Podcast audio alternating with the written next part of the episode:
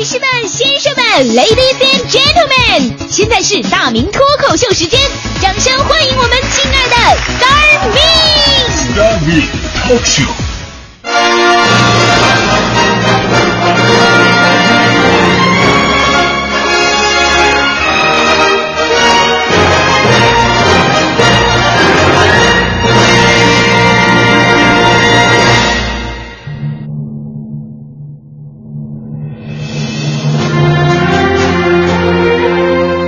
舌尖上的唐僧。清晨的第一缕阳光刚刚晒到山林间，灵力鬼便手执钢叉，从洞穴里精神饱满地迈出。他要去巡山，这是一种古老的习俗，是妖精赖以生存的自我保护方式。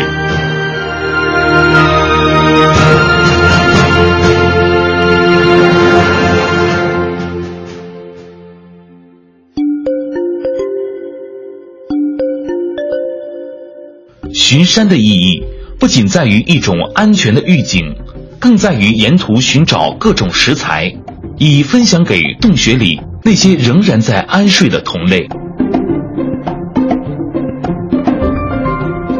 山野间的妖精是朴素的一族，他们信奉祖辈群居的生活方式，和谐融洽。他们的食材多数是以生人、野兽、以血肉为主。靠捕捉和狩猎的原始采集方式，并不能保证每天都有新鲜和足够的食材，但妖精们并不在乎，无论丰盛或者简陋，他们乐于分享每一餐的快乐。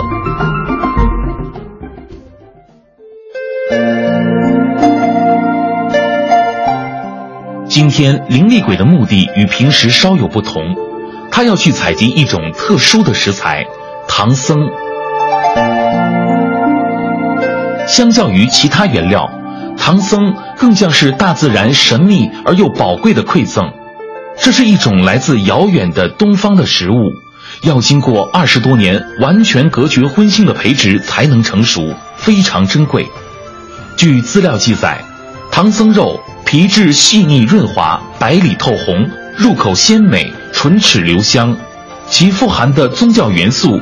更能为妖精一族的延年益寿提供必须的营养，它既是一道名贵的菜肴，更是一种绵延千年的精神信仰。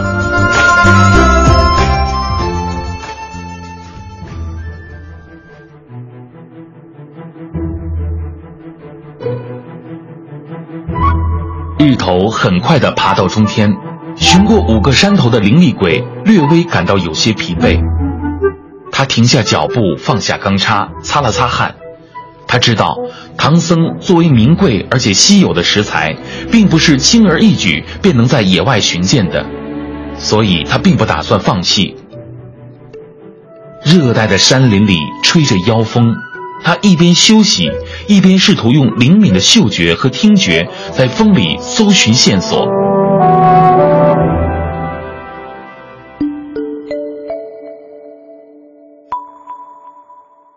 很快，灵力鬼便锁定了方向，因为据资料记载，有唐僧的地方总会出现马蹄的声音。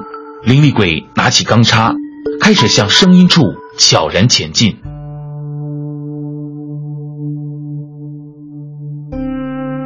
这是一种猎人的本能，也是妖精一族的生存方式。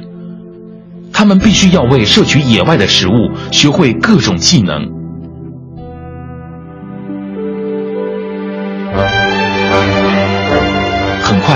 一个白白胖胖的唐僧暴露在眼前，他开始露出微笑，因为这预示着美食和饱餐。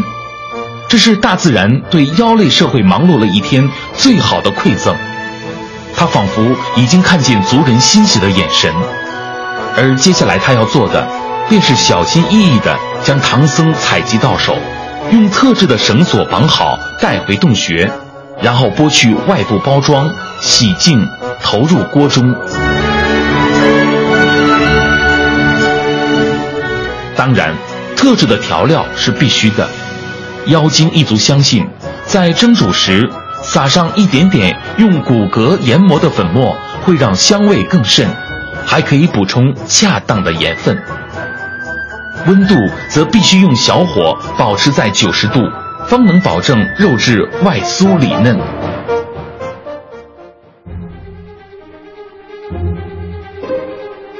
然而，采集唐僧的过程并不简单。这种食材的周围总是有几种动物在搜寻，其中有一种产于花果山的灵长类生物，攻击性很强。历史记载，为了追求这道美食的味觉饕餮而被其攻击牺牲生命的先辈，并不在少数。一般的做法是可以用香蕉等食物将它引诱开来，然后再进行采集唐僧。曾经还有有经验的妖精，使用一种特殊的办法，让唐僧主动排斥这个生物，也得到了很好的效果。但是灵力鬼不打算用这些方法，这次他打算凭借猎人天生的骄傲和勇气，主动上前进行采集。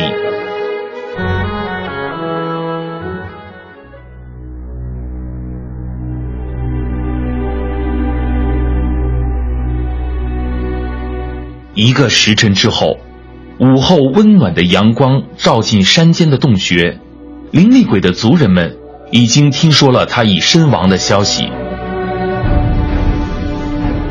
他们虽然感到悲伤，却并没有十分愤怒和意外。妖精一族命运便是如此，他们必须为了获得舌尖上的美食，不停战斗，不停牺牲。